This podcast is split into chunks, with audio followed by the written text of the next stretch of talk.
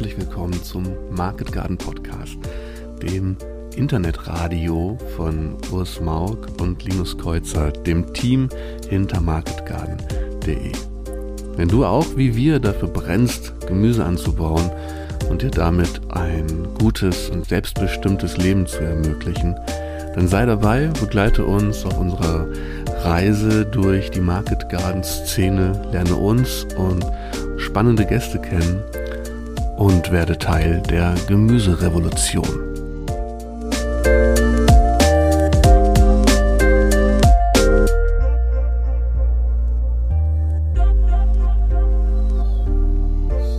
Ja, herzlich willkommen zu einer neuen Folge vom MarketGarden.de Podcast.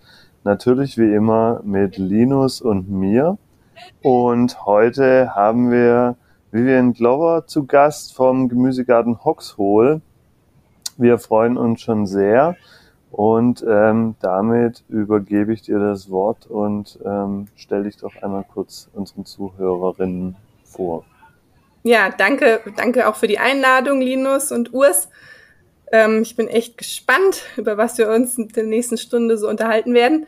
Ich bin Vivian und ich habe ähm, von 2007 bis 2010 in Eberswalde Ökolandbau und Vermarktung studiert, habe danach dann auf dem Hofgut Oberfeld in Darmstadt den Hofladen aufgebaut und dann sieben Jahre lang auch geleitet, zusammen mit dem Hofcafé. War da als junge Frau plötzlich für ziemlich viele Leute zuständig auch. Ähm, und habe aber nie mein Ziel aus den Augen verloren, dass ich mal meinen eigenen Betrieb haben möchte ich komme halt nicht aus der Landwirtschaft, also meine Eltern haben beide keinen landwirtschaftlichen Hintergrund. Von daher war klar, ich muss irgendwo quer einsteigen und habe dann schon im Studium rausgefunden, dass das wohl über den Gemüsebau der Fall sein würde. Und ähm, habe damals im Studium schon die Grundlagen für das gelegt, was ich jetzt letzten Endes mache, nämlich den Marktgarten, den Gemüsegarten Hoxhol und habe letzten Endes dann 2015 mit der Planung angefangen und habe mich 2017 damit selbstständig gemacht. Bin jetzt also in der fünften Saison. Ähm, wir bauen Gemüse auf zweieinhalbtausend Quadratmetern, also das ist sozusagen Beet plus Wegfläche an und haben noch zweimal 100 Quadratmeter Folientunnel, etwa 60 verschiedene Kulturen, machen ganzjährigen Anbau, ähm, sowohl eben für Ernteteiler, die das ganze Jahr über bei uns in der Solavi Mitglied sind, als auch ähm, jetzt seit diesem Jahr neu noch so Sommeranteile, also für Ernteteiler, die nur von Mai bis Oktober dabei sind und machen eben 100 Prozent der Vermarktung über die solidarische Landwirtschaft. Ja, voll schön. Genau, wir haben ein paar verschiedene Themen uns ausgeguckt, über die wir heute sprechen. Ähm, vielleicht schaffen es am Ende auch nochmal auf das Thema Solavi einzugehen. Einsteigen wollten wir mit dem Thema Familie, beziehungsweise wie lässt sich das vereinbaren? Ähm, du hast, einen, hast einen kleinen Sohn und ähm, machst, ich, ich sag mal, nebenher, in Anführungszeichen, ähm, Vollzeit noch, äh, schmeißt du da den doch beachtlichen Market Garden. Ja, ja, also der Laurin, der wurde 2018 geboren. Ähm, das heißt, im Prinzip war ich schon in meiner zweiten Saison dann schwanger. Ähm, das hat natürlich meine ganzen Marktgartenpläne doch etwas über den Haufen geworfen.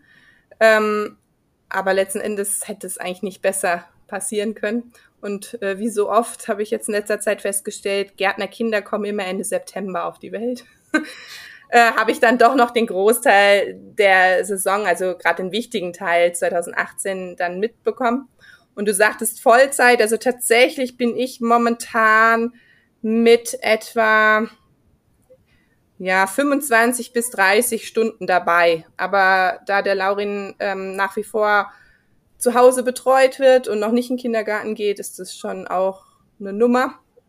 Und hinzu kommt, dass ich auch noch alleinerziehend bin und ich würde es auch alles einfach nicht schaffen, wenn ich nicht das Glück hätte, dass meine Eltern zwei Dörfer weiter wohnen und meine Schwester auch noch mal ein Dorf weiter.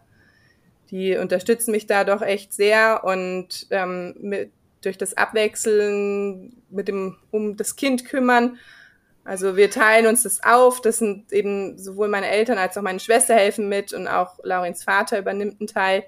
Ähm, ja, schaffe ich es dann trotzdem mal 25 bis 30 Stunden, was glaube ich auch das Minimum ist, um, um noch ähm, den Überblick über alles auch zu behalten. Und ich werde dementsprechend halt mittlerweile auch von echt einigen Leuten da unterstützt im Garten. Also ich habe dieses Jahr insgesamt fünf Mitarbeiter. Ich habe vorhin tatsächlich für eine andere Präsentation ähm, ausgerechnet, dass ähm, die Mitarbeiter auf, ich glaube, was waren es? Etwa 1,5 Arbeitskräfte kommen. Also diese fünf Mitarbeiter, das setzt sich halt so ein bisschen zusammen aus, aus ähm, welchen, die äh, hier nur einen Minijob machen, ein FEJ und so weiter. Aber so funktioniert das nur. Also inklusive also Mitarbeiter und Familie hast ein ziemlich großes Netzwerk dir geschaffen, das all das ermöglicht so jetzt. Ne? Ja, ja, das, das stimmt wohl, weil, also ich meine, alleine schon Mutter sein ist eigentlich ein Vollzeitjob. Und dann den, den Marktgarten nur nebenher funktioniert halt auch nicht. Und ich meine, tatsächlich sind wir ja bisher nur in unserer fünften Saison. Also das heißt, uns, ich bin ja immer noch wahnsinnig viel am Erfahrungen sammeln. Und gerade dieses Jahr ist schon auch nochmal eine Herausforderung. Die letzten drei Jahre waren doch sehr gleichmäßig. Ähm, so von dem, von dem Wettermuster her zumindest mal. Dieses Jahr ist wieder alles ganz neu. Und da, da brauche ich einfach ein, ein großes Netzwerk, um, um das alles einfach auch abzudecken. Und mhm. den beiden, den beiden wichtigen Dingen in meinem Leben, meinem Kind und meinem Garten gerecht zu werden. Ja, der Garten ist ja irgendwie auch so ein, auch so ein Baby, das jetzt fünf Jahre halt, fünf Jahre alt geworden ist aber halt auch noch äh, nicht von alleine laufen kann, so richtig. Ja, ne? genau. Ja, ja, das stimmt. Das ist tatsächlich, das ist ja auch, ein, auch eine Herzenssache, ähm, so, ein, so ein Garten, so ein Unternehmen aufzubauen einfach. Und ja, also ich bin auch jetzt nicht an dem Punkt, wo ich irgendwie wirklich Lust drauf hätte, die Leitung von dem Garten irgendwie in die Hände von irgendjemandem anders zu legen. Ich meine, das wäre natürlich auch noch eine Variante gewesen, zu sagen, oh, ich, ich stelle jemanden ein oder äh, gibt ja auch noch andere Modelle, wie man das hätte machen können. Aber das ist ja, ist ja, wie du sagtest, mein, mein Baby und das will ich ja zum Laufen bringen und ähm, betreuen und meine Freude auch daran haben. Und deswegen ist es, also es ist auch mal so ein bisschen von der Zeit her, hab, also so für mich persönlich ist es einfach mal so ein bisschen ein, eine Konkurrenz auch zwischen den beiden. Ich habe hab oft das Gefühl, dass ich beiden nicht ganz gerecht werden kann. Hm. Und dann tatsächlich entscheide ich mich da in letzter Zeit zunehmend dann dafür, dass, dass ich mehr Zeit meinem Kind widme, weil das wird halt irgendwann groß sein. Es ist halt nicht mehr klein. Und ich meine, der Garten, äh, der wird auch noch in zehn Jahren da sein. Und dann kann ich da auch noch äh, Dinge ausprobieren, die ich vielleicht jetzt gerne ausprobieren möchte, aber das, das muss vielleicht nicht jetzt sein. Das geht eben in zehn Jahren noch ganz genauso. Aber der Lauhin, der wird in zehn Jahren nicht mehr so viel kuscheln wollen. aber das ist kein, das ist, ich kenne das ja selbst als, also mein Market Garden ist in der dreieinhalbten Saison und meine, meine Tochter ist auch dreieinhalb, also von daher passt das ganz gut. Nicht im September geboren, sondern im März, also Market Garden gestartet und Kind ähm, oh. Ja, das ist alles nicht zeitgleich passiert. Aber ähm, ich, ich kenne das halt, wie, ähm, wie einen das so aufreibt, dieses Gefühl, wie du das eben gut beschrieben hast, dass man halt beidem nicht richtig gerecht wird, dass man dann Zeit mit dem Kind verbringt und denkt, also eigentlich müsste ich jetzt aber noch dieses oder jenes. Ne? Und wenn man dann im Garten arbeitet, dann hat man ein schlechtes Gewissen dabei oder so. Das ist nicht immer einfach, da äh, das irgendwie in Harmonie zu bringen. Ja, ja, ja, aber vor allen Dingen, ähm, wenn man dann im Garten wieder steht und dann feststellt, oh Mensch, ich hätte, hätte einfach gestern Abend mich doch nochmal aufraffen müssen und die Bohnen einweichen müssen, damit ich die heute sehen kann oder sowas in der Art.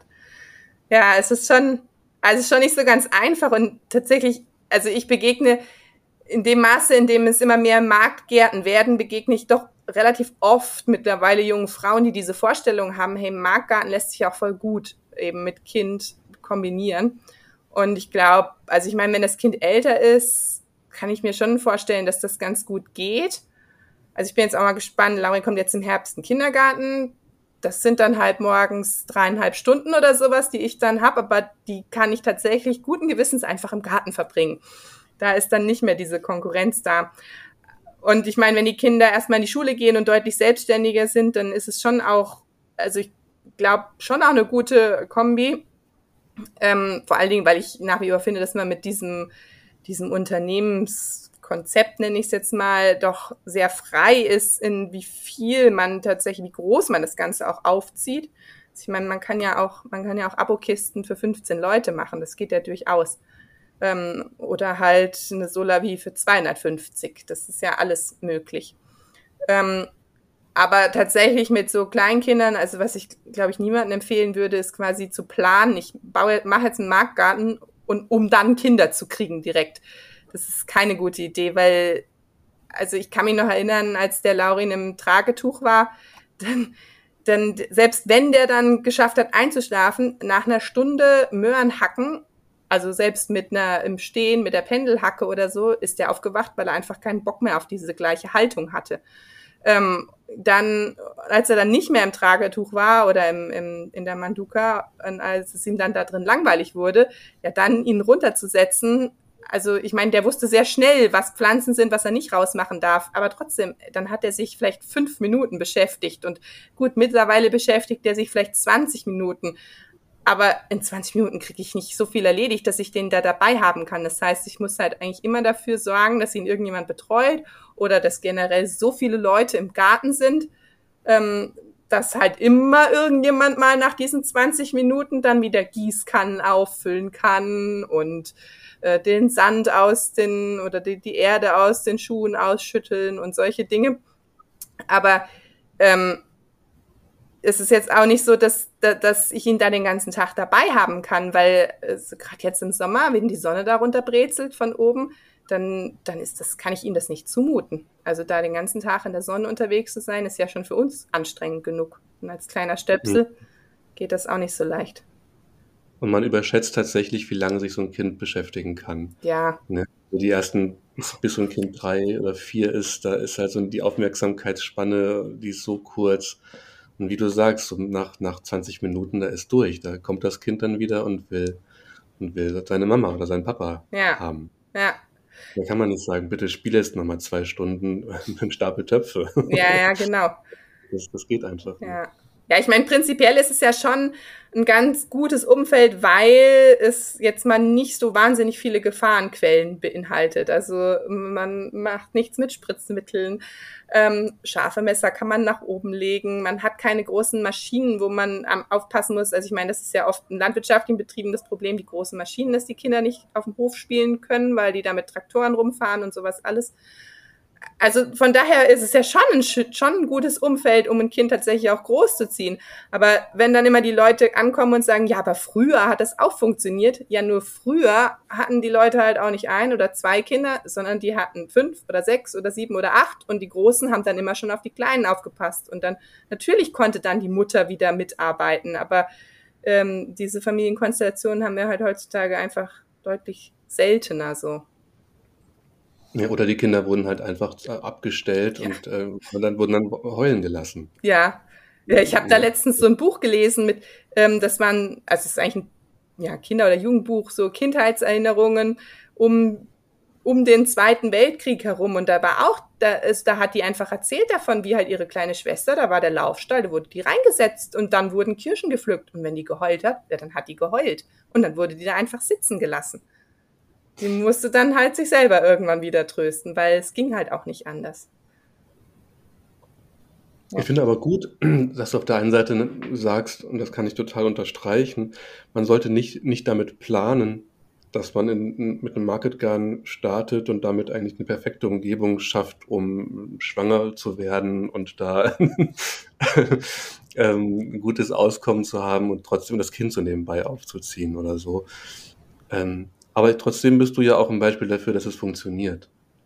Dass du den, gerade noch im Betriebsaufbau warst und dann ähm, auch unter erschwerten Bedingungen halt ähm, also mit sozialem Netzwerk und so, aber das ja dann doch bis jetzt gut hinbekommen hast. Ja, ja, aber ich, also ja, aber ich meine, das ist natürlich, also mindestens mal auf meine Kosten läuft das Ganze, weil äh, also Mutter sein bringt ja eh schon, oder Eltern sein ist ja nicht nur bei Mutter, eh schon also wahnsinnig viel Veränderungen mit sich so. Das kann man sich immer gar nicht vorher vorstellen. Auch wenn man denkt, dass man sich das vorstellen kann, aber die Realität sieht ja dann immer noch mal ganz anders aus. Ähm, und dann und dann irgendwie noch in der, der Zeit, die eigentlich man für sich selber bräuchte, dann halt noch ein Unternehmen irgendwie zu leiten, mindestens mal, wenn nicht sogar dann ordentlich noch mitzuarbeiten. Also ich würde da wirklich sagen, auf keinen Fall planen. Wenn das halt so passiert, okay, es geht, natürlich geht es. Das, das ist ja immer das Erstaunliche, dass, dass der Mensch doch echt einiges hinbekommt, wenn es notwendig ist. Aber jetzt nicht, nicht, mit, nicht mit voller Absicht so eine Situation herbeiführen. Also, ja, besser nicht.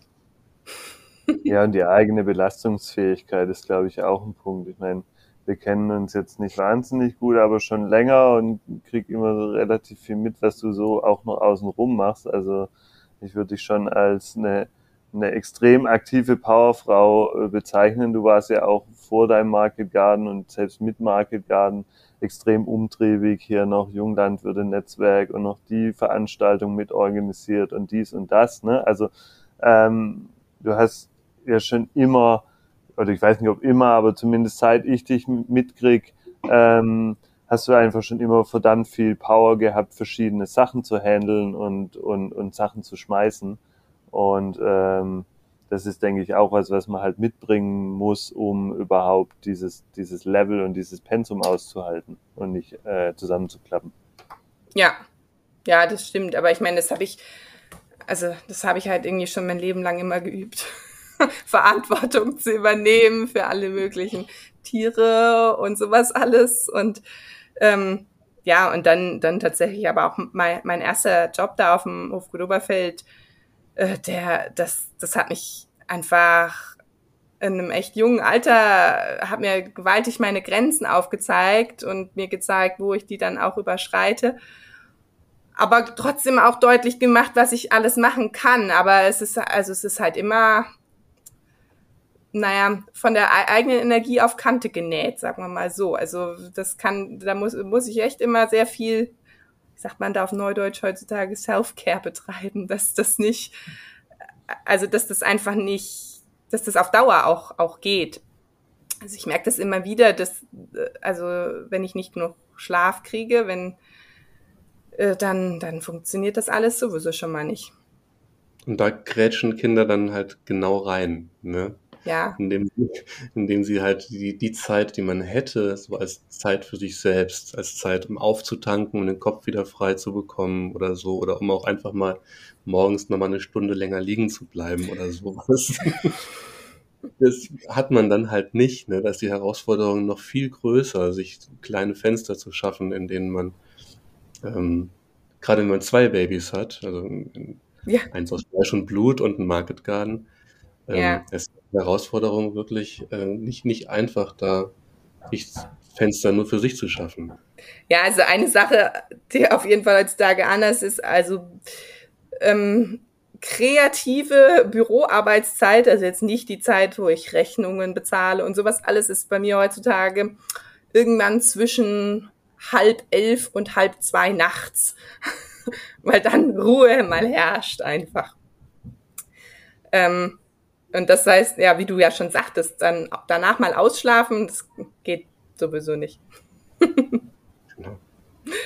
Kreative Zeiten. Du meinst also auch Zeiten, in denen man also nicht so zwischen Tür und Angel mal irgendwas fertig macht, sondern sich mal so ein bisschen länger in, in, in ein Thema vertiefen kann. Ja, genau. Also was weiß ich, Anbauplanung mal wieder komplett umschmeißen und neu machen oder ähm, Bewässerung, ein Bewässerungskonzept überlegen oder ach, Solaranlage, was wir gerade machen sind, da äh, zusammenzustellen und zu überlegen, wie das, wie wir das hinkriegen können. Genau solche Sachen, wo, ja, wo ich mich einfach mal drei, vier Stunden irgendwo rein vertiefen muss. Das findet halt tatsächlich einfach, also die Zeit habe ich eigentlich immer nur nachts, weil tagsüber dann halt ähm, entweder mich im Garten oder mit Kind beschäftigt. du hast gesagt, du hast fünf, fünf Mitarbeiter mit ganz unterschiedlichen ähm, Anstellungen, Beschäftigungsverhältnissen und auch unterschiedlichen Zeit, ähm, Zeiteinsatz. Hättest du, hättest du die jetzt auch ohne Kind? Oder hat sich das wirklich so daraus entwickelt, dass du gesagt hast, ich, die Situation ist jetzt so und ich brauche Unterstützung? Oder war das für dich auch der, der, langfristige Plan, eigentlich zu sagen, ich möchte Mitarbeiter haben oder ich möchte auch so ein bisschen Ausbildungsort sein? Oder ähm, wie waren die Gedanken da? Also das war mir schon klar von, also ich wollte eigentlich von Anfang an langfristig Mitarbeiter haben, einfach weil ich finde, dass das ähm, Gärtnern schon auch einsam sein kann wenn man da so den ganzen Tag ähm, mit dieser doch recht großen Verantwortung, die man da trägt für so viele Kulturen, für ähm, so viele Kunden, wenn man da einfach das immer alleine schultern muss. Also ich meine, natürlich schultere ich das halt als Unternehmerin trotzdem in erster Linie, aber dann immer noch den ganzen Tag dann da alleine im Gemüse steht. Ähm, also ich genieße das schon manchmal, ich brauche das auch manchmal. Ich freue mich auch am Wochenende äh, wenn ich mal alleine im Garten sein darf. Aber das jeden Tag auf Dauer und viele Jahre hin, das wäre einfach nichts für mich. Also ich wollte nie so nur ein Frau ähm, Betrieb sein. Und ich meine, ich hatte ja meinem, bei meinem Job auf dem Hofgut Oberfeld, da war ich letzten Endes für über 40 Leute zuständig. Von daher, ich wusste auch, worauf ich mich, ja, also worauf ich mich einlasse. Das, das klingt so negativ, aber ich kannte ich kannte die ganzen Facetten davon, Mitarbeiter zu haben. Und das, die Sache, dass, also ich hätte ja auch irgendwie was, also mit anderen machen können, so rum. also äh, einfach in der Gemeinschaft oder sowas, aber das ist nicht so ganz mein Ding. Ich bin schon lieber diejenige, die die, die Entscheidungen trägt äh, oder in, fällt und aber dann auch die Verantwortung für diese Entscheidungen trägt. Ähm, ja, ich weiß nicht, ob das natürlich so schnell passiert wäre, ähm, wenn ich nicht ein Kind bekommen hätte. So hatte ich natürlich schon im, ja, ab, ab dem zweiten Jahr eigentlich Mitarbeiter. Aber ich finde es schon, je mehr Leute da sind, je mehr Leute mitmachen, desto mehr Spaß macht's eigentlich. So, es macht die ganze, also vor allen Dingen die ganze Finanzplanung nochmal zu einer größeren Herausforderung, weil wenn ich halt einfach nur als Unternehmerin die Arbeitskraft stelle, ähm, dann mache ich einfach eine Privatentnahme und fertig ähm, in der Höhe, in der ich sie brauche und mir oder das Unternehmen sich das auch leisten kann. Und wenn ich Mitarbeiter habe ähm, und denen ein Gehalt zahlen möchte, dann habe ich immer noch alle möglichen Nebenkosten ähm, als Arbeitgeber, die ich bei mir, wenn ich die einzige Arbeitskraft bin, halt in dem Maße nicht habe. Und das heißt, plötzlich muss mein, muss eigentlich mein, mein Umsatz um ein Vielfaches höher sein, weil es einfach unterm Strich teurer ist, einen Mitarbeiter zu beschäftigen, als mich selber zu beschäftigen. Also kommt natürlich ein bisschen darauf an, was, was ich mir sozusagen pro Stunde auszahle oder was ich mir entnehme, aber ähm, ja, tatsächlich ist, ist es also finanziell gar nicht unbedingt so viel sinnvoller, finde ich, Mitarbeiter zu haben, als selber zu arbeiten. Am besten ist natürlich, wenn man noch Familienarbeitskräfte hat. Aber, äh, das ist ja nicht immer unbedingt der Fall. Ja. Oft sind ja auch Mitarbeiter ähm, besser versichert und so als der Unternehmer selber, ne? also weil das halt alles Pflichtversicherungen sind oder äh, viele, viele Pflichtgeschichten in der Sozialversicherung, die man sich selber halt einsparen kann als Unternehmer. Ja, beziehungsweise ich meine, ähm, gerade in der Landwirtschaft ist man ja ähm, zwangsversichert in meisten Fällen in der, in der Sozialversicherung für die Landwirtschaft. Ähm, und das ist ja betriebsgrößenabhängig. Und als Marktgarten ist man, fällt man da in der Regel in die kleinste Kategorie. Und dementsprechend sind die sozusagen die Sozialabgaben, die ich ja dadurch auch für mich leisten muss, ähm, eigentlich geringer als die, die ich für meinen Mitarbeiter leisten muss. Hm. Ja, genau. Und dann ist ja letzten Endes meine Privatentnahme aus dem Betrieb ähm, ist ja im Prinzip eine Nettoentnahme und der Mitarbeiter, der muss ja dann immer noch Einkommenssteuer auf das zahlen, was, was ich ihm auszahle. Und das heißt, nach der Einkommenssteuer muss dann immer noch genug übrig bleiben, dass der Mitarbeiter davon leben kann. Hm. Und du hast eben gesagt, also so mh, hm, klang es erstmal so an, als wenn das wirtschaftlich, wenn da vielleicht ein Fragezeichen dran ist, ne? also wie sich das jetzt lohnt mit dem Mitarbeiter. Ähm, warum hast du trotzdem Mitarbeiter? Ja, also bei mir würde es gar nicht ähm, funktionieren, beziehungsweise ich hätte meinen Betrieb einfach so doll schrumpfen müssen, dass ich den quasi zeitlich hinbekommen muss, dass, dass da ganz viel Aufwand für mich einfach verpufft wäre, den ich dann halt im Jahr vorher geleistet hatte, indem ich halt wahnsinnig viel Öffentlichkeitsarbeit und sowas gemacht habe, um halt Kunden zu bekommen. Die hätte ich dann halt wieder verloren und an irgendeinem späteren Zeitpunkt hätte ich die dann, hätte ich dann halt wieder Energie reinstecken müssen, um die wieder neu zu gewinnen. Das ist so das eine. Ähm, das andere ist, ähm, dass wenn man halt mal mindestens zu zweit ist, man auch ein Backup hat, wenn man krank ist. Also wenn einem irgendwas, also ich meine, ich rede jetzt nicht davon, äh, dass ich einen Schnupfen habe oder irgendwie sowas, aber was ist, wenn ich mir mein Bein breche? Klar, ich bin bei der Sozialversicherung versichert und habe dann auch in der Regel Anspruch auf Betriebshilfe, also übrigens auch, wenn man schwanger ist, ähm, zumindestens in der Zeit des Mutterschutzes. Äh, und aber, aber trotzdem, dann kommt da irgendjemand von außen her, der im Leben noch nicht mehr im Marktgarten gearbeitet hat und soll dann für einen da das Ganze schmeißen. Das ist natürlich viel leichter und entspannter, wenn man einen Mitarbeiter hat, auch für ganz einfache Dinge, wie zum Beispiel die Wochenendarbeit, kann man sich abwechseln, wer am Wochenende die Jungpflanzen gießt und solche Dinge. Also ich finde, das macht schon, also das ist gar nicht mal nur, dass die, dass da die Arbeit dann durch zwei geteilt wird oder je nachdem, wer welchen Anteil übernimmt, sondern es wird auch ganz viel anderes durch zwei geteilt, ähm, eben zum Beispiel Wochenenddienst, zum Beispiel dieses Risiko äh, aus gesundheitlichen Gründen für eine kürzere oder längere Zeit auszufallen und das wiederum hat für mich auch einen psychischen Wert. Das nimmt einfach Druck raus aus der ganzen Geschichte. Auf ne? jeden Fall. Also das nimmt Druck raus und, und hat noch den positiven Nebeneffekt, dass, dass halt noch einfach jemand anderes äh, da mit dem Garten rumhüpft. Und wenn man mhm. äh, zu zweiten Beet Möhren jätet und vereinzelt, äh, ist, geht das in der Regel mehr als doppelt so schnell von der Hand, als wenn man es alleine macht. Also so hat auch mhm. einen Motivationsfaktor noch.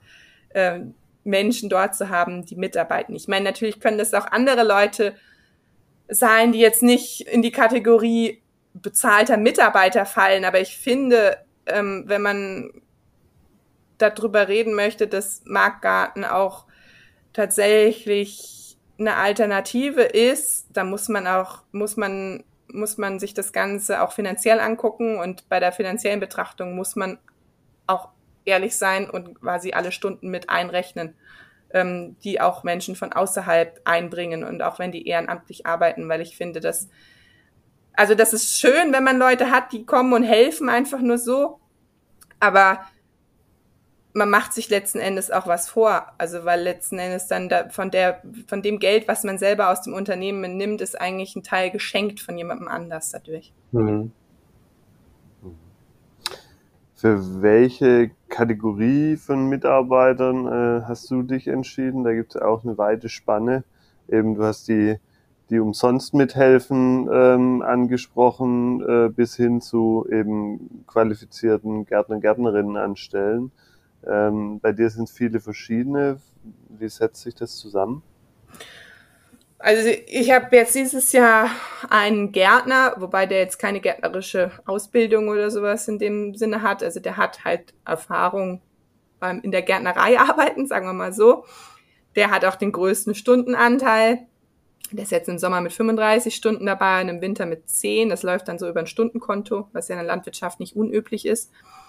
Ähm, dann habe ich jemanden dabei, der einen Minijob einfach an zwei Vormittagen in der Woche macht. Ähm, dann habe ich ähm, ja zwei, ich nenne das jetzt mal Auszubildende, die bei mir so einen Jahreskurs machen, also wo sie drei Tage oder zweieinhalb Tage ist es eigentlich in der Woche im Garten mitarbeiten, wobei man das jetzt nicht dann rechnen kann, dass die da zweieinhalb mal acht Stunden arbeiten, sondern wir da auch sehr viel Zeit nutzen ähm, oder immer wieder einfach Zeit nutzen, um theoretische Dinge im Garten durchzugehen. Also keine Ahnung, wie drehe ich eine Seemaschine ab? Was ist äh, die TKM beim Saatgut, Saatgutqualität und sowas alles. Also da gehen dann auch immer wieder Stunden drauf, wo nicht nur die nichts arbeiten in dem Sinne, dass sie, dass sie irgendwas Produktives im Garten machen, sondern wo ich ja auch aus dem äh, aus dem Arbeiten rausgenommen, mich rausnehme, um denen etwas zu erklären. Ähm, dann bin natürlich ich im Garten. Wobei von meinen anfangs erwähnten 25 bis 30 Stunden bin ich sowas wie, ja, ich glaube etwa 20, 20 bis 25 im Garten. Also fünf, fünf Stunden pro Woche sind es eigentlich, die immer äh, auf administrative Tätigkeiten und so draufgehen. Also im Büro, mit anderen Worten. Ähm, dann, wen gibt's noch? Ah ja, dann ist es noch, äh, dann habe ich noch einen FEJler, aber den teile ich mir mit einem anderen Betrieb. Also der ist dann eh nur zweieinhalb Tage die Woche da. Und von den zweieinhalb Tagen, äh, also der hat ja auch noch fünf Wochen Fortbildung im Jahr und fünf Wochen, nee, sechs Wochen Urlaub. Also der ist einfach, der ist einfach nicht so viel da tatsächlich. Also ich glaube, ich habe mal ausgerechnet, der dürfte ungefähr 15 Stunden pro Woche in etwa arbeiten. Mhm. Das entspricht dann auch ungefähr dem, was, was er mich kostet, weil das ja auch nicht umsonst ist, FEJ. Ähm, und dann, ja. Ach ja, und dann habe ich tatsächlich zurzeit noch äh, einen, der, der ein Praktikum einfach macht, also der sein berufspraktisches Semester bei mir macht, der studiert Gartenbau. Und da müssen die einfach ein Semester Praxiserfahrung sammeln, wobei der auch in der Zeit ähm, ich schätze mal, fast ein Drittel der Zeit mit eigenen Versuchen verbringt, die er auch noch machen muss. Also es sind viele Leute, aber wie viele Stunden dann am Ende beisammenkommen, ist gar nicht so viel. Es ist schon dieses Jahr ein großes Team. Manchmal ist es fast ein bisschen zu groß für den kleinen Garten. Ähm, aber dafür einfach sehr bunt und abwechslungsreich und interessant dieses Jahr. Was mich da jetzt persönlich sehr interessiert, weil ich dieses Jahr jetzt auch zum, zum ersten Mal mit ja, offiziell mit Mitarbeitern äh, am Start bin, mit einer Vollzeitkraft und zwei Aushilfen. Wenn das so eine, so eine bunte Truppe ist, die also auch ganz verschiedene Zeiten hat, ganz verschiedene ähm, ähm, Stundenkontingente und so und auch verschiedene Hintergründe, teilweise noch eigene Projekte hat bei dir im Betrieb und so. Wie, ähm, wie macht ihr das denn dann wie stimmt ihr euch denn ab? Also ihr könnt ja dann, es sind ja dann, dann nicht jeden Morgen um 8 Uhr alle da und man macht ein gemeinsames ähm, Briefing und plant den Tag oder so. Ähm, wie, wie, machst du das denn? Ja, also äh, im Prinzip geht, geht unsere Arbeitswoche immer von Dienstag bis Montag. Das hat einfach den Hintergrund, dass ich Montag mein, ähm, also gar nicht im Garten bin, sondern Büro mache. Und dann haben wir dienstags morgens, machen wir schon eine Besprechung, je nach dem, es dauert schon meistens eine halbe, dreiviertel Stunde oder so. Da geht's dann halt darum, was die Woche über geerntet wird, ähm, was ansonsten für Aufgaben anstehen. Und zum Teil werden die Aufgaben auch schon verteilt. Also wenn es darum geht, keine Ahnung, Jungpflanzen abzuholen oder irgendwie sowas, wer das dann übernimmt. Ähm, ansonsten sind wir eigentlich schon, also unsere offizielle Anfangszeit ist halb neun also recht entspannt so, aber das hängt halt auch wieder mit mir zusammen, dass ähm, bis der Laurin eben bei meinen Eltern oder bei meiner Schwester ist, ist es dann halt einfach die Uhrzeit so. Manchmal an heißen Tagen fangen die anderen selbstständig schon früher an. Und tatsächlich ist es so, wenn wir dienstags einmal alle zusammen geerntet haben, dann sind alle auch so drin äh, in dem, was sie machen. Und das, wir machen es immer so, wir ernten Dienstag, Mittwoch, Donnerstag und Freitag, also vier von fünf Tagen sozusagen, ähm, haben eben arbeiten mit Whiteboards, wo wir eine Übersicht haben, was wie wo geerntet werden muss.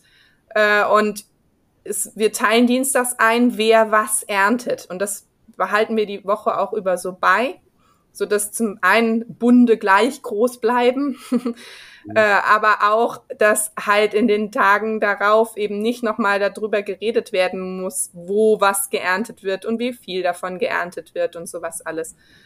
Ähm, und ansonsten, also ist mir einfach immer wichtig, dass ich, dass ich mir am Anfang der Saison die Zeit nehme, alle gut einzuarbeiten, so dass dann auch recht selbstständiges Arbeiten möglich ist. Und dann haben wir das schon, teilen wir das schon auch, also können alle selber sich aussuchen, was sie diese Woche machen. Es gibt manchmal Aufgaben, wo ich sage, da möchte ich, dass der und der das macht. Also jetzt gerade mit meinen, ja, ich nenne es jetzt mal eben aus, Auszubildenden, die den Jahreskurs machen, ähm, da sage ich, da sage ich schon auch, wir werden diese Woche das und das übernehmen, weil ich das halt dann als Einheit so nutze, um halt irgendein theoretisches Thema da zu besprechen.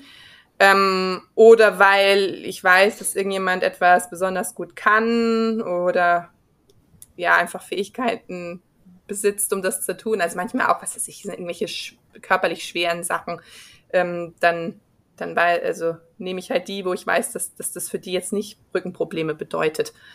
Ähm, so, so machen wir das. Aber ansonsten, wenn dann da steht, die und die Beete vorbereiten, es weiß jeder, wie Beete vorbereitet wird. Wenn da steht, das und das gehackt werden, dann weiß das jeder. Wir besprechen am, wir sprechen dienstags halt manchmal je nach Wetter, ähm, was man, was wir an irgendeinem bestimmten Tag der Woche machen müssen, also was weiß ich, Tomaten ausgeizen oder so an dem Tag, wo es dann auch tatsächlich trocken ist. Aber im Großen und Ganzen haben dann alle recht viel Freiheit und ich meine, das ist ja eh generell im Marktgarten das, das Schöne und das Interessante an der ganzen Sache, dass, dass wie lange eine Arbeit dauert, ja in der Regel nur sehr kurz ist. Also das ist nicht so, dass wir dann den ganzen Tag Möhren jäten oder hacken oder so, sondern das macht man halt mal eine Stunde, vielleicht auch mal zwei, und dann ist die Arbeit das auch wieder erledigt so. Und wenn, wenn dann eben noch jeder sich aussuchen kann, wo er gerade drauf Lust hat, ob er halt auch im Team arbeiten möchte oder halt was für sich alleine arbeiten möchte, ja, ich habe, also es klappt dieses Jahr echt gut, auch mit dem großen Team. Also wir sind, wir haben tatsächlich die meisten, die meisten Wochen arbeiten wir unseren Wochenplan ab. Auch wenn du nicht immer da bist und, äh, und, und, und schaust, dass alles richtig gemacht wird. Ja, aber ich meine, ich habe mir eben am Anfang habe ich ganz doll Wert drauf gelegt, dass, dass ich ähm, eben vermittel, welchen welchen, welche Arbeitsqualität ich mir wünsche, ähm, wie man auch Handgriffe erledigen kann, so dass die Arbeit gut gemacht wird ähm, und auch einfach eingeführt habe, wie welche, also wie was wie man was macht, weil ich meine, im, also im Marktgarten, die wenigsten, selbst die wenigsten Gärtner haben im Marktgarten-Kontext irgendeine Erfahrung. Also die wissen dann, wie man einen Fendt GT zum Hacken vorbereitet und fährt und sowas alles, aber ähm, die wissen nicht, was, was für, wenn man jetzt ein Beet mit Salat, mit der Pendelhacke hackt, ähm, welches, welches Muster da am effizientesten ist beim Hacken zum Beispiel. Ja, und tatsächlich habe ich also der, der Peter, der eben dieses Jahr ähm, die große Stelle hat, also den, der Gärtner äh, ist, der äh, habe ich, habe ich großes Glück, weil der äh, meine Erwartungen auch voll und ganz erfüllt. Also der ist sehr umsichtig und er hat die anderen auch immer im Blick und er steht immer, also er ist immer derjenige, der, wenn ich nicht da bin, das Koordinieren auch übernimmt. Also das war mir aber auch als ich die Stelle ausgeschrieben habe und Leute dort hatte, die sich beworben hatten, war das, war das für mich auch ein Kriterium, also dass das tatsächlich möglich ist. Mhm. Hat ja auch viel mit Vertrauen zu tun, von, von deiner Seite aus, ne, dass der Betrieb läuft, wenn du nicht im Garten bist. Und auf Mitarbeiterseite, mh, hm, ja, mit, auch mit viel mit Verantwortungsgefühl. Ja, dass die halt auch Verantwortung für den Garten, für die Kulturen und einfach dafür übernehmen, dass, dass es läuft. Ja.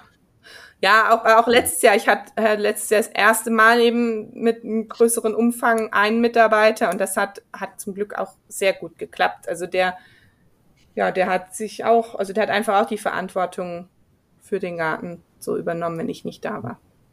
Ich meine, es ist ja, also man kann, was man nicht vermeiden kann, ist, dass halt dass einfach Mitarbeiter nicht den Überblick haben, den man als Betriebsleiter, als Unternehmer hat, einfach weil sie ja immer nur einen kleinen, also nicht nur nicht mal einen kleinen, aber nur einen Teil kennen. Sie kennen nicht das große Ganze. Selbst wenn man mit, wenn man die Mitarbeiter dazu nimmt, wenn man Finanzplanung und sowas macht. Aber dieses ganze Konzept, was in dem eigenen Kopf entsteht, das ist halt bei einem selber und nicht, ähm, wenn man, wenn, also wenn das Unternehmen zumindest so aufgebaut ist. Ich meine, wenn das Unternehmen darauf aufbaut, dass, dass man mit einer größeren Gruppe oder sowas Entscheidungen trifft, aber so ist mein Unternehmen einfach nicht entstanden, sondern es, es war halt am Anfang ein Einfrauunternehmen und das mit den Mitarbeitern ist erst dazugekommen und bisher waren es halt auch nur Mitarbeiter, die für eben ein Jahr geblieben sind und nicht länger und ähm, sowas muss sich dann, glaube ich, auch entwickeln über einen längeren Zeitraum, dass man, dass man als Mitarbeiter so in das Unternehmen hineinwächst, ähm, dass man anfängt, ich, sag, ich nenne es mal, es, es mitzuleben. Also, mhm. ja, weil die ganz, die ursprüngliche Idee, die ursprüngliche Gestaltung, die basiert ja immer noch auf dem, was ich eingebracht habe. Und wenn jemand nicht länger als ein Jahr da ist, ist es schwierig, dann denjenigen so mit einzubeziehen, dass, dass das eine Idee wird, die den Namen unsere Idee verdient. So. ja, ich meine, du, du gestaltest und hast ja auch ähm, den Plan, wie, wie soll es aussehen, neben dem, dass du, wenn eben Mitarbeiter kommen und gehen, du natürlich die meiste Erfahrung in diesem Umfeld hast und in dem, wie es gestaltet ist. Ist ja völlig klar. Wie, ähm, oder was, was sind jetzt vielleicht so Tipps oder auch Erfahrungen, die du so in den letzten Jahren gemacht hast, die jetzt mh, hm, vielleicht für Leute, die jetzt gerade am Anfang stehen, ähm, entweder schon drin sind und merken, okay, boah, ich will auch nicht mehr allein oder ich schaffe nicht mehr allein. Wir empfehlen ja auch immer in all unseren Veranstaltungen, konzipiert euren Market Garden so, dass er in zumindest in ein paar Jahren auf ein Level kommt, wo man eben nicht mehr allein ist, aus den ganzen Gründen, die du schon gesagt hast. Allein das Risikoding mit Krankheit.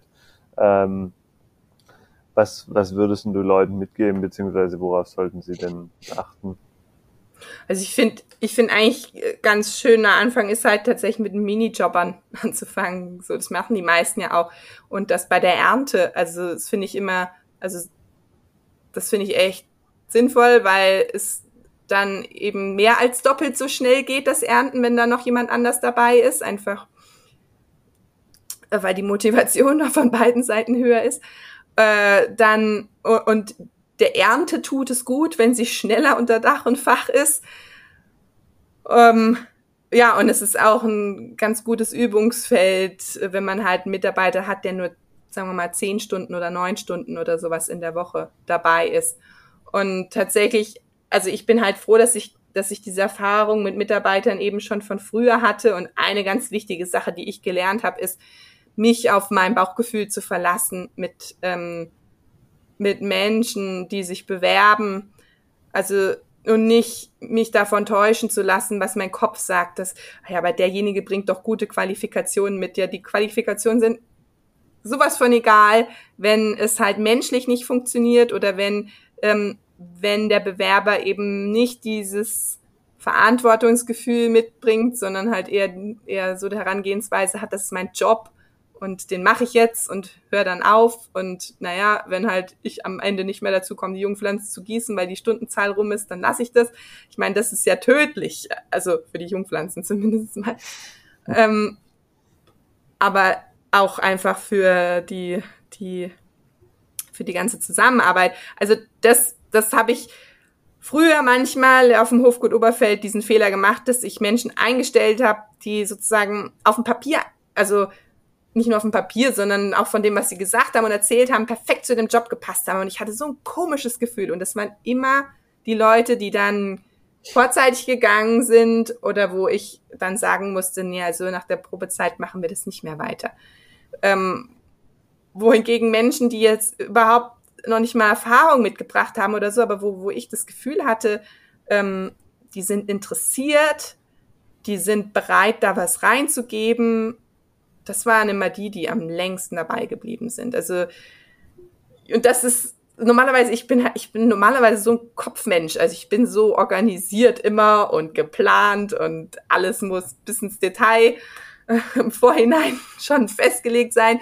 Ähm, da mal einen Schritt zurückzutreten und, und tatsächlich mehr, mehr auf meinen Bauch zu hören, das ist echt wichtig. Und das kann ich nur jedem empfehlen. Also sich nicht davon täuschen zu lassen, was da im Lebenslauf steht, ähm, sondern halt die Bewerber auch mitarbeiten zu lassen ähm, mindestens mal einen Tag lang. Ist für beide Seiten gut, wenn man das vorher mal ausprobiert.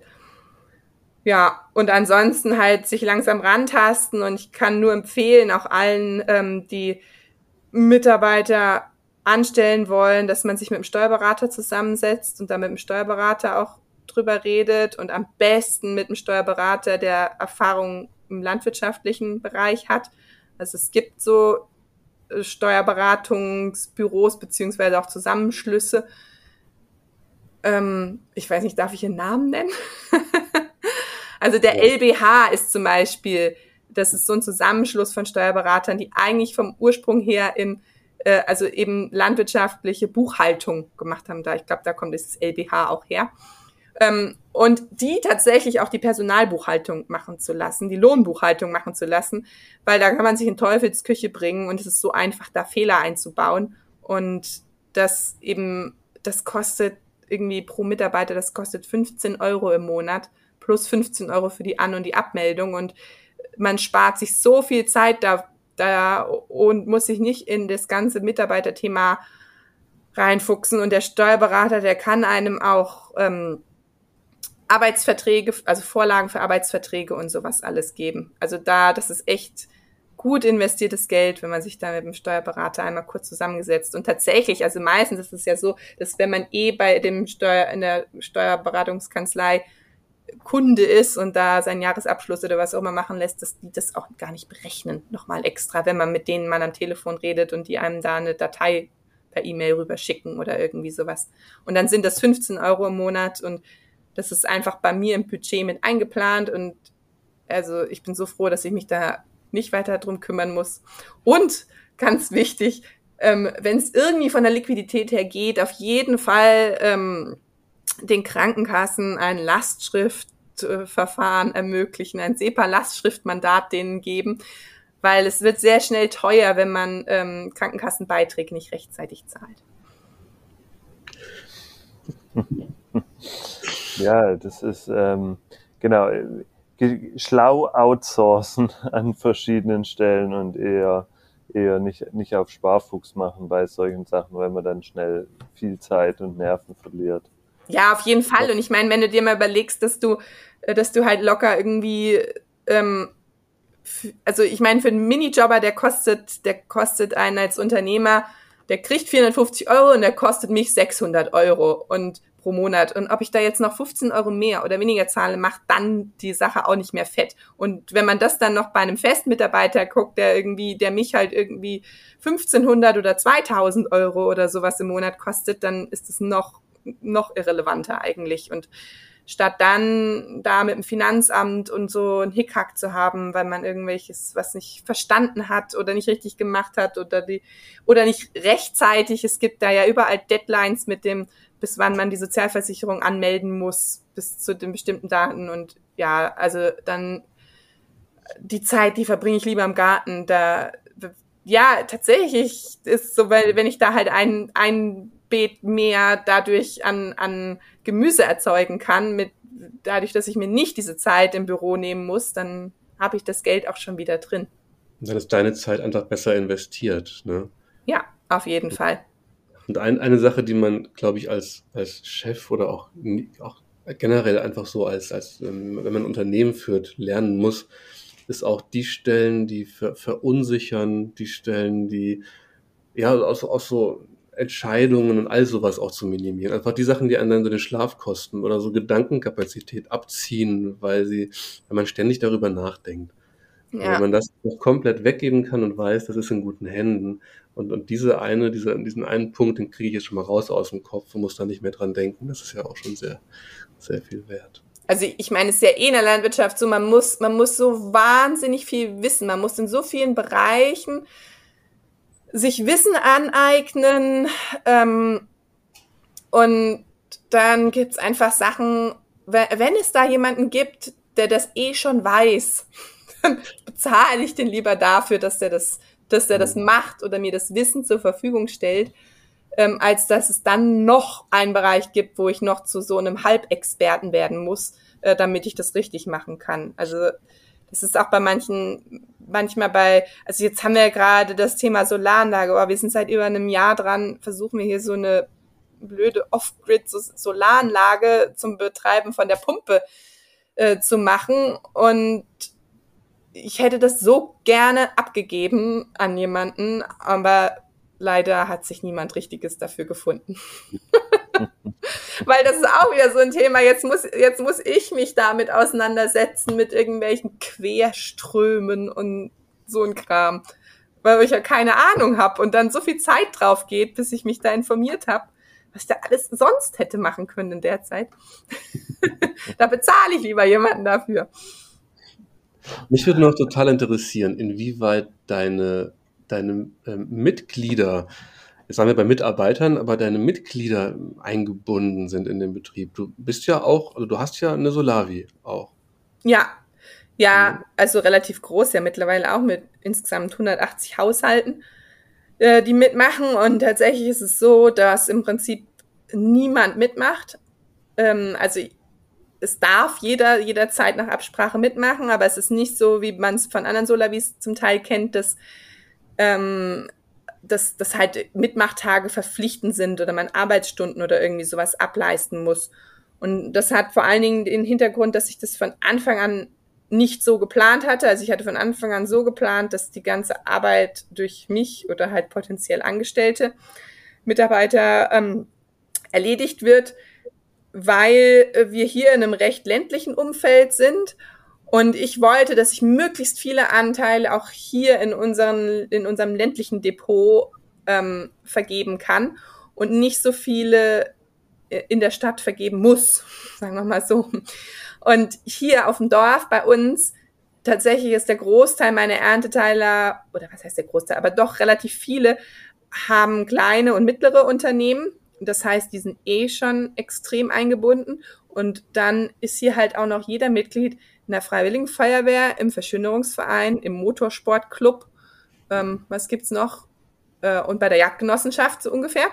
Äh, wo man halt auch immer Arbeitsstunden leisten muss. Und die, diese, diese Kunden sind es ja letzten Endes auch, die hätte ich einfach nicht, wenn es verpflichtend wäre, Arbeitsstunden zu leisten. Mhm. Und ja, und von daher habe ich das von Anfang an anders geplant und ich bin eigentlich auch nach wie vor zufrieden damit.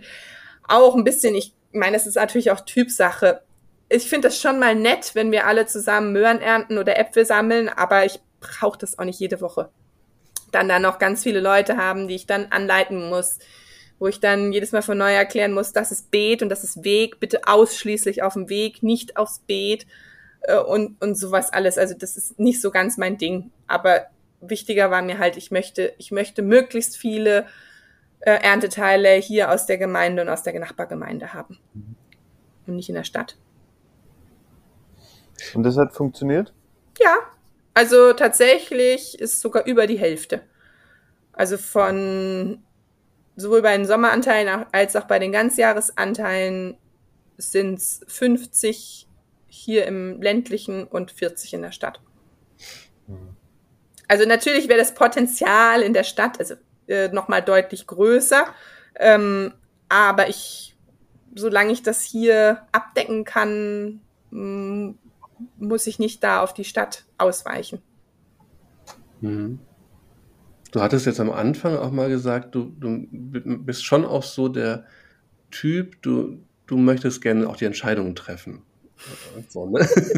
Ja. Das finde ich, find ich halt so spannend vor dem Hintergrund Solavi. Also wie demokratisch bist du? oder wie, oder wie, wie, wie gemeinschaftsgetragen sind die Prozesse?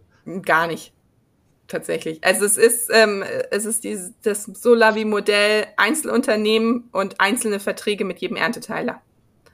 Mhm. Also, ja. Und ähm, was ich schon mache, ist, Also einmal im Jahr mache ich eine große Umfrage mit Rückmeldungen und ich meine, das fließt natürlich schon ein, weil das sind meine, meine Kunden und mein Job ist ja auch mein, also meine Kunden zu bedienen letzten Endes. Ähm, und ähm, dann haben, haben wir eben das Jahrestreffen, wo ich auch die Finanzplanung und all sowas äh, vorstelle. Also von der also Transparenz äh, ist, äh, ist so da, aber es ist nicht so, dass ähm, da, also dass die Ernteteiler einzelne Dinge entscheiden, wie das ist, wenn zum Beispiel die Solavi als Verein oder sowas organisiert ist.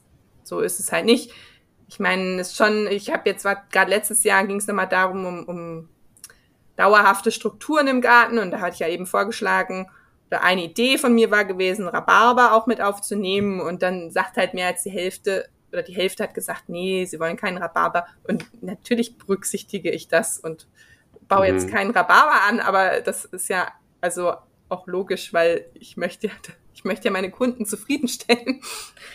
ja, ich weiß auch nicht, also tatsächlich die Leute, die bei mir mitmachen, für die ist das, glaube ich, auch vollkommen in Ordnung so, einfach weil es von Anfang an so war und weil ich ja auch diese Leute angezogen habe und nicht die Leute, die oder anges nicht angezogen, angesprochen habe, nicht die Leute, die jetzt da in Entscheidungsprozesse, die so gestaltend mitwirken wollten, ähm, die, die sind eben nicht Ernteteiler von mir, sondern es sind die von mir, die bei mir Ernteteiler, ähm, die halt einfach äh, lokales Gemüse haben wollen, die Biogemüse haben wollen, die, ähm, die einfach davon überzeugt sind, so wie ich Gemüse anbaue, also mit dem doch recht umfangreich ganzheitlichen Anspruch, den ich beim Anbau habe, ähm, die ja, aber auch gerade, ich habe vorhin schon mal kurz die erwähnt, die eben hier kleine oder mittlere Unternehmen haben, gerade für die, also das sind durchaus Menschen, die ansonsten noch nicht mal im Bioladen einkaufen, sondern zu Aldi oder Lidl gehen zum Einkaufen. Und deren Motivation aber mitzumachen ist, ist eben Wertschöpfung vor Ort zu halten, weil die das von ihren eigenen Unternehmen selber kennen und wissen. Und die sind hier, die sind hier halt vor Ort engagiert, die sind hier im Gewerbeverein Mitglied, ähm, die wissen, dass auch wenn ich nur irgendwie ein oder anderthalb Arbeitsplätze hier zur Verfügung stellen kann, das sind immerhin ein oder anderthalb Arbeitsplätze, die hier, hier in der Gemeinde sind und die nicht in der nächstgrößeren Stadt sind. Also das ist die Motivation bei denen. Bei, bei der, in der Stadt ist es oft ähm, eben die Qualität auch von dem, was, von dem Gemüse, was ich habe.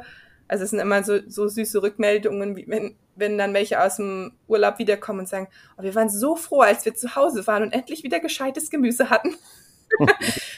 das ist das. Oder halt dann die Menschen, die, die Leute, die ähm, junge Kinder haben, für die es wichtig ist, dass sie den Kindern vermitteln können, dass das halt, also wo das Gemüse herkommt, dass die Möhre in der Erde wächst und solche Dinge die ist jetzt nicht so, dass die besonders häufig bei uns im Garten sind, aber sie haben zumindest potenziell die Möglichkeit, zu uns in den Garten zu kommen. Ähm, und haben einfach ja auch, ich mache immer eine recht führliche ähm, E-Mail, ausführliche E-Mail jede Woche und haben, also der Bezug ist einfach da. Und ich glaube, das sind die vier wichtigen Gründe. Also dieses Lokale und Wertschöpfung vor Ort, dann Bio und Qualität ähm, und Bezug äh, zum Gemüse. Waren jetzt nur drei, ja.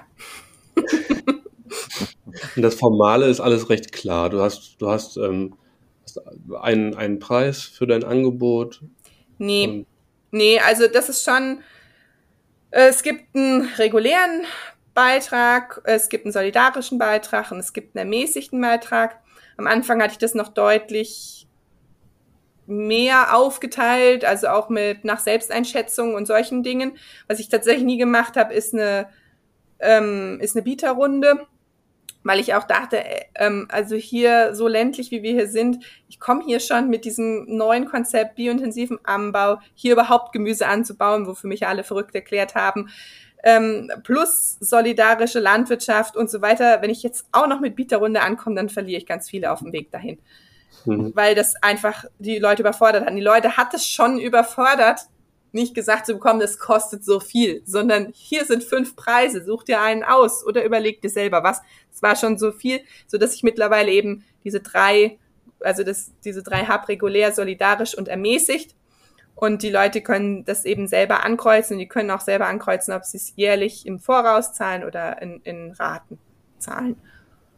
Also ermäßigt ist auch wirklich freie Auswahl. Da muss nee, nee, das sind, also so, der reguläre sind beim Ganzjahresanteil momentan 900 Euro, der solidarische 1000 und der ermäßigte 800. Nee, ich, ich meinte, ich meinte mit, mit freier Auswahl, man so. muss da nichts nachweisen. So. Nein, man muss nichts nachweisen. Also hm. äh, ich habe schon, äh, also in, ich schreibe schon bei der bei der Info, ersten Infomail, die ich schreibe dazu, dass man bitte, wenn man einen möchte, Rücksprache kurz halten möge, ähm, einfach, falls halt nicht genug solidarische äh, Beträge ein äh, angekreuzt wurden, aber tatsächlich ist es eher umgekehrt der Fall. Also wir haben dieses Jahr auch wieder so, und das ist eigentlich jedes Jahr mehr geworden, ähm, dass wir quasi überfinanziert werden. Also sehr viel mehr solidarische Beträge zahlen, als überhaupt ermäßigt in Anspruch nehmen. Und ähm, mittlerweile ist es so, dass wir halt aus dem, dem Überschuss, also was weiß ich, haben wir halt so Agroforststreifen angelegt oder die Mitarbeiter kriegen auch Bonus ausgezahlt dann. Hm.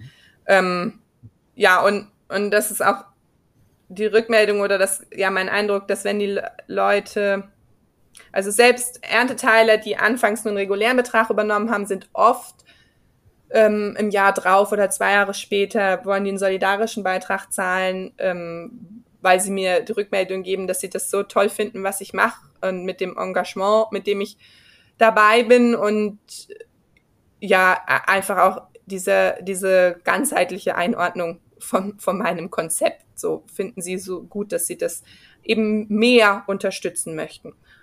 Und Super. manchmal, ich kriege auch manchmal sogar Weihnachtskarten, wo noch ein Schein drin ist und solche Dinge. Also es ist echt süß einfach. Und ganz spannend, dieses Jahr haben wir eben angefangen mit den Sommeranteilen. Es war auch noch mal, boah, da habe ich mir letztes Jahr, für dieses Jahr noch mal echt was vorgenommen gehabt, 90 Anteile auf einen Schlag zu vergeben, Sommeranteile. Hat, hat auch geklappt aber es war nochmal viel Arbeit. Ähm, und da ist tatsächlich mehr als die Hälfte haben einen solidarischen Betrag übernommen. Und das finde ich echt spannend, dass, also zum einen scheint sich das mal rum, also scheint sich dieses Thema solidarische Landwirtschaft immer mehr, wird immer mehr in die Breite getragen. Ich meine, logisch, es ist auch immer mehr in den dritten Programmen und sowas präsent. Ähm, oh, aber auf der anderen Seite ähm, glaube ich, ist auch gerade im letzten, im letzten Jahr oder anderthalb Jahren sind es ja jetzt fast, ähm, den Leuten nochmal wieder bewusster geworden oder scheint doch echt vielen Leuten wieder bewusster geworden zu sein, wie wichtig dezentrale, lokale, regionale Strukturen sind. Ähm, und dass man halt mit sowas zumindest mal anfangen kann und das unterstützen kann. Und ist es, also ich habe für diese Sommeranteile habe ich keine einzige öffentliche Infoveranstaltung gemacht, weil das ja nicht ging. Ähm, und normalerweise war immer mein Eindruck, die, die auf der Infoveranstaltung waren, die sind eher bereit, einen solidarischen Betra Beitrag zu zahlen, weil ähm, sie das Ganze mehr einordnen können. Ähm, und trotzdem, also die, die mit den Leuten, mit den wenigsten habe ich telefoniert, mit den meisten habe ich irgendwie ein oder zwei E-Mails geschrieben und dann kreuzen die solidarischen Beitrag an. Das hm. fand ich schon toll. Wie lange geht der Sommeranteil? Der ist von Anfang Mai bis Mitte Oktober. Also so wie viele Marktgärtner überhaupt nur ihre Saison ja. haben. Ja, ja, dachte ich jetzt auch, genau. Ja. Also nicht, nicht nur, nicht nur die, ähm, äh, wie sagt man, nicht, nicht nur die Saisonperlen, so, so Juli, August, September oder nee. so. nee, nee. Ich will nur Tomaten, Gurken und Salat. Ja. Okay. Ja, Nee, also tatsächlich, also die sind schon ein bisschen, die sind nicht so umfangreich ähm, von dem, was drinne ist, wie die, wie die Ganzjahresanteile. Also die Ganzjahresanteile sind halt irgendwie 60 Kulturen über das ganze Jahr hinweg oder sogar ein bisschen mehr. Mhm. Die Sommeranteile sind wahrscheinlich sowas wie 25 Kulturen. Ähm, und auch vom, von der Menge an Gemüse ist es nicht so viel. Also wenn jetzt, wenn man sich jetzt andere Marktgärten anguckt, dann ist der Sommeranteil vielleicht eine Mini-Kiste sozusagen und der Ganzjahresanteil eben eine kleine oder große oder was auch immer Kiste, ja. Also ich finde total schön und motivierend, was du jetzt beschrieben hast und inspirierend. Also wie, Und im Grunde, Urs, wir machen doch die Erfahrung auch immer wieder und hören das von so vielen, dass, dass, dass es gar nicht das Problem ist, Menschen zu finden, die sich dafür begeistern können. Ganz viele haben da genau die große Sorge, dass sie halt Leute finden, die für ihr Angebot bezahlen wollen, aber das ist am, das ist meist, ähm, ergibt sich das recht schnell und einfach. Ne? In den meisten Regionen würde ich sagen, wir haben, ich erlebe es jetzt schon auch immer wieder, dass hier und da mal äh, sich Leute schwer tun, äh, vielleicht auch ihre Anteile vollzukriegen, wenn es sehr ländlich ist, beziehungsweise ja, bin ich, habe ich noch nicht ganz genau rausgefunden, woran es liegt. Ich glaube, es ist eine Mischung, aber äh, vielleicht auch ein, ein Kommunikationsproblem und, und so ein Ding wie, wie stehe ich da? Ne, also was, was strahle ich auch aus? Also ne, wir, ja, wir sind ja in einem Feld, wo wir eben nicht nur Gärtnern, sondern eben ähm, Marketing, Vermarktung mitmachen müssen. Und Vivian, wie du, wie du so schön sagst, das, das finde ich so toll, eben Unternehmer, Unternehmerinnen sind. Und ähm, ja, ich glaube, das, das muss einfach auch ankommen, weil ne, in, in manch alternativen Kreise, da hat, hat Unternehmer sein, hat so einen, so einen negativen Touch. Ähm, ich persönlich würde sagen, hey, lasst uns in der Landwirtschaft auch stolz darauf sein. Nicht, wir sind nur die, die Bauern, die, äh, wo ja oft so ein bisschen so ein, ich sag mal, einen modrigen und eher nicht so guten Touch hat, sondern lasst uns ähm, stolz drauf sein, Gärtner, Gärtnerinnen, Bauern, Bäuerinnen und wir sind automatisch auch Unternehmer und Unternehmerinnen. Und damit können wir uns, finde ich, auch auf, auf, das, auf die Stufe stellen mit den anderen Unternehmern und Unternehmerinnen, die es so, so gibt und auch die, die, auch die monetäre Wertschätzung, ne? weil wo, wir müssen uns nicht unter Wert verkaufen und ähm, ja, einfach dieses, dieses Selbstbewusstsein, dass wenn ich, wenn ich den Begriff positiv belege, ähm, da, damit ja, mit, mitleben kann und dann auch vielleicht in der Gesellschaft eben,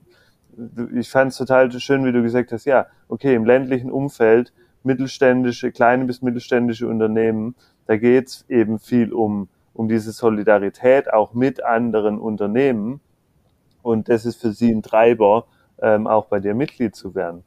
Ähm, also das finde ich total toll, wie du das auch immer wieder betonst. Und ähm, vielleicht magst du dazu noch ein paar Worte sagen. Ja, ja, das finde ich wichtig, dass du das nochmal so, so heraushebst, weil ähm, ich glaube, du ich glaube, also gerade auch mit dieser Sache, wie was du eben sagtest, mit dem im ländlichen Umfeld nicht genug Ernteteile finden und sowas, alles. Ähm, es geht halt, also manchmal muss man halt überlegen, ob man mit, ob das Konzept, mit dem man ursprünglich angetreten ist, auch in das Umfeld passt, in dem man unterwegs ist.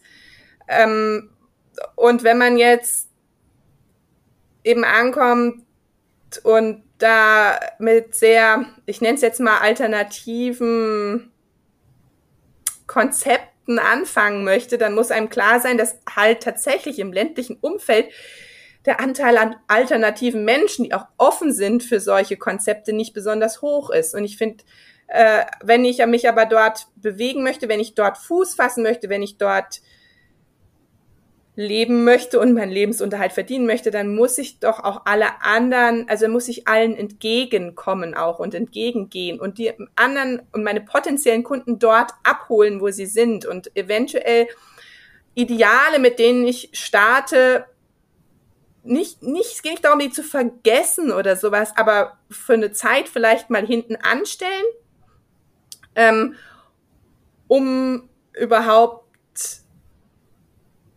anfangen zu können.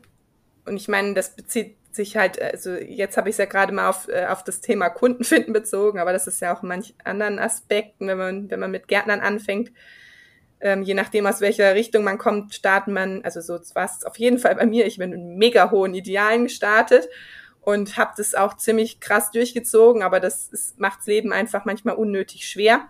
Aber das heißt ja nicht, dass man die aus den Augen verlieren sollte. Aber wenn, wenn ich halt im ländlichen Umfeld Kunden haben möchte, dann muss ich also letzten Endes ist es ja nicht über dem ländlichen Umfeld so, aber wenn ich Kunden haben möchte, muss ich einfach gucken, was haben die für Bedürfnisse, die sie momentan noch nicht erfüllen können, wo sie jetzt gerade sind. Was, was gibt es nicht? Und ich meine, ähm, da kommt halt das Thema Holistic Planning und sowas ähm, dann ja auch mit rein, wenn äh, ich komme da an und überlege mir, ich will eine Solavi machen und ich möchte eine ganzjährige Versorgung mit samenfesten Gemüse machen. Hey, vielleicht wird es gerade in diesem Moment hier gar nicht gebraucht. Also entweder ist es dann, wenn ich das aber unbedingt machen möchte, muss ich halt woanders hingehen. Oder wenn ich aber da bleiben möchte und hier vor Ort einen Garten machen möchte, dann muss ich mal gucken, was, was wird hier denn aber gebraucht? Wo werde ich denn hier Kunden finden, ohne mir wirklich ein Bein ausreißen zu müssen, um da von, von weit her die Leute zusammenzukratzen oder mein Gemüse dann irgendwie 50 Kilometer in die nächstgrößere Stadt zu fahren. Also das ein bisschen abzuwägen und rauszufinden, was ist es eigentlich, was was ich selber möchte. Also was sind die Werte, die ich für mich selber verfolge? Was ist eigentlich der Kern der ganzen Sache? Warum bin ich eigentlich hier angetreten, Marktgarten zu machen, Marktgärtnerin zu werden? Ähm, und nicht mich täuschen zu lassen von irgendeinem so Konzept, was mir da im Kopf rumgeistert. Und dazu gehört ja auch, dass ich davon leben möchte. Mein, ähm, meinen Marktgarten zu haben oder sagen wir mal noch vereinfachter ausgedrückt davon, dass ich draußen ähm, selbstständig an der frischen Luft arbeiten darf. Das können ja auch andere Dinge sein.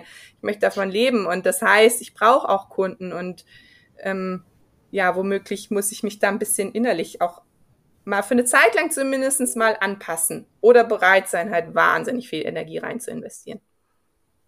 Das ist die große Herausforderung Direktvermarktung dann dann am Ende. Die vielen Facetten der Direktvermarktung, wie du jetzt auch schon gesagt hast, Standort, Kunden, also erstmal so eine Adressaten-Kundenanalyse machen, was ist überhaupt gefragt ähm, und inwieweit passt das zu meinen Ansprüchen und zu meinen, eigentlich zu meiner ursprünglichen Motivation, das Ganze zu starten. Ähm, das ist vielleicht der Punkt, an dem es bei manchen dann noch knirscht im Getriebe weil Direktvermarktung in der Regel ja auch heißt, dass man sich halt selbst ein Stück weit vermarktet. So, ich, ich, glaube, ich glaube einfach, dass es bei einigen da noch hängt. Also das, das kenne ich selber. Ich kenne die Aussage so: Ich, ähm, die Leute sollen sollen meine Sachen kaufen, die sollen das gut finden ähm, und, und und nicht mich. So, also ich, ich will nicht in den Vordergrund und ähm, entweder finden die Leute meine Sachen gut oder halt nicht. So, aber so klappt's halt nicht. Ähm, ja haben wir, ähm, ich weiß nicht, wer es nur zuletzt gesagt hat, ich glaube, das war Wolfgang Palme im, im, Podcast, der sagte, die Menschen kaufen halt immer auch eine Geschichte. Ja. Äh, und, und dafür bezahlen sie das Geld, dass sie, dass sie wissen, sie wollen wissen, wer hat's gemacht und wie wurde das gemacht und so. Und da ähm, hat man halt als Person auch eine Rolle. Ob man es jetzt Personal Brand nennt, ob man selber zur Marke wird oder wie auch immer. Aber ähm, das funktioniert nicht nur übers Produkt. Das ja. Ja, und ich meine, das ist ja auch letzten Endes das, was, was Produkte, was Erzeugnisse aus so kleinen landwirtschaftlichen Betrieben ähm, abgrenzt gegenüber der anonymen Massenware und weshalb sie auch mehr kosten dürfen und müssen und weshalb wir auch dann den entsprechenden Preis dafür verlangen dürfen, damit wir davon leben können, ähm, während wir die Geschichte erzählen. Auf jeden Fall scheinst du alles richtig zu machen, Vivian. Das klingt total schön. Und ähm, wir haben jetzt schon sehr, sehr lange aufgenommen. Ich würde, ich würde dir gerne einfach Danke sagen und dich in den Abend entlassen, sodass du hoffentlich noch ein bisschen Zeit für dich hast heute Abend. ah, jetzt geht's an die Ernte-E-Mail schreiben.